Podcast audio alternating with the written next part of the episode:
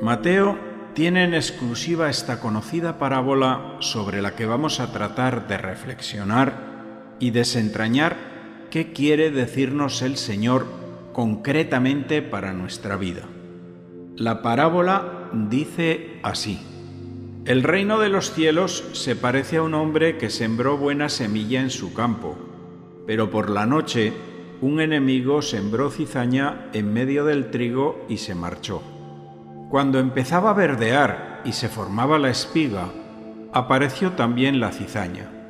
Entonces fueron los criados a decirle al amo, ¿no sembraste buena semilla en tu campo? ¿De dónde sale la cizaña? ¿Quieres que la arranquemos?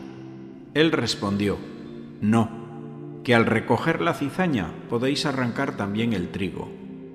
Dejadlos crecer juntos hasta la siega, y cuando llegue la siega, diré a los segadores, arrancad primero la cizaña y atadla en gavillas para quemarla, y el trigo, almacenarlo en mi granero. Para entender bien debemos comprender que Jesús es el sembrador la semilla buena son los hijos del reino, la cizaña los hijos del maligno, el campo es el mundo, y los segadores son los ángeles, y la siega es el fin del mundo. Comienza situándonos en la noche mientras todos duermen. Una mala acción casi siempre busca las sombras, la discreción o el disimulo para cometerse.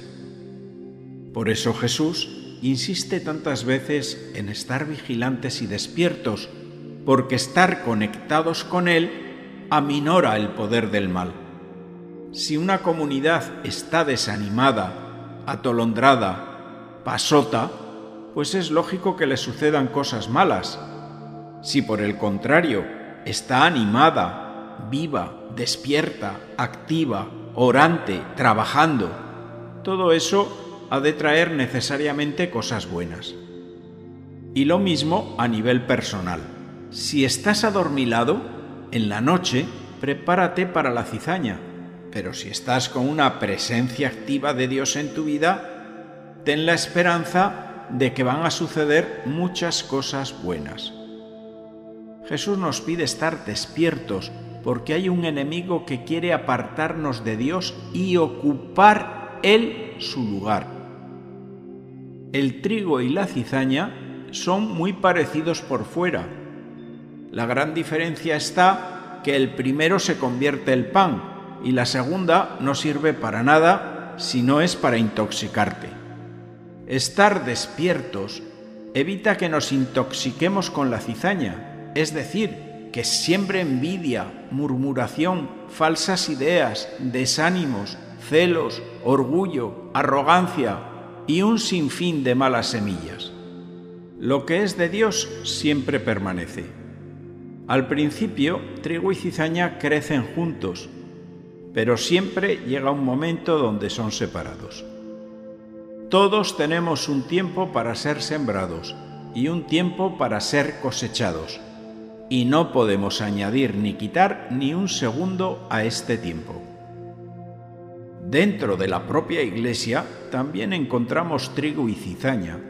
Incluso dentro de cada uno de nosotros detectamos las dos semillas. Y esto debería moderar nuestro afán de señalar con el dedo los defectos de los demás.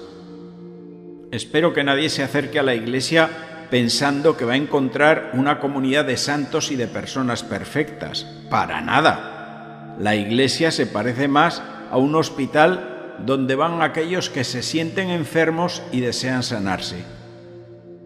Y si abandonas la iglesia por el pecado de una persona, pues te advierto de que te estás dejando trabajar por el maligno sembrador de cizaña.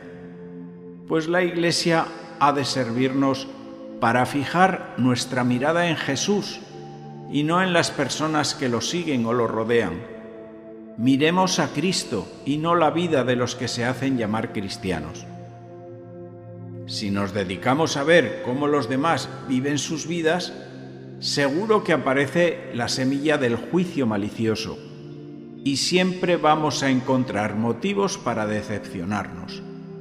La única forma de perseverar es poniendo nuestros ojos solo en Jesús. No te sientas desalentado por ver la cizaña en el campo del mundo, por ver el pecado de los catequistas o de los sacerdotes, o de tus hermanos de comunidad. Preocúpate mejor por tener tú una relación sincera y verdadera con Jesucristo. Tampoco se trata de no hacer nada ante el mal y la injusticia. Debemos actuar con astucia y audacia, pero confiando en la certeza de la victoria de nuestro Dios. Aunque al hombre actual le resulte difícil aceptar la idea de un juicio final por parte de Dios, nuestro Señor se encargará de dar a cada uno según su merecido. Recuerda, cuando te preguntes por qué te pasan cosas malas, quién fue el sembrador de la mala semilla y que ésta es sembrada en oscuridad por la noche. Es decir, nunca se entiende bien del todo. Y también recuerda que el campo y el tiempo son algo común y compartido necesariamente por el trigo y por la mala hierba. Lo que cambiará la historia será la cosecha final. Y todos vamos a ser cosechados. La misericordia y la justicia de Dios no se anulan entre sí, las dos conviven en su presencia.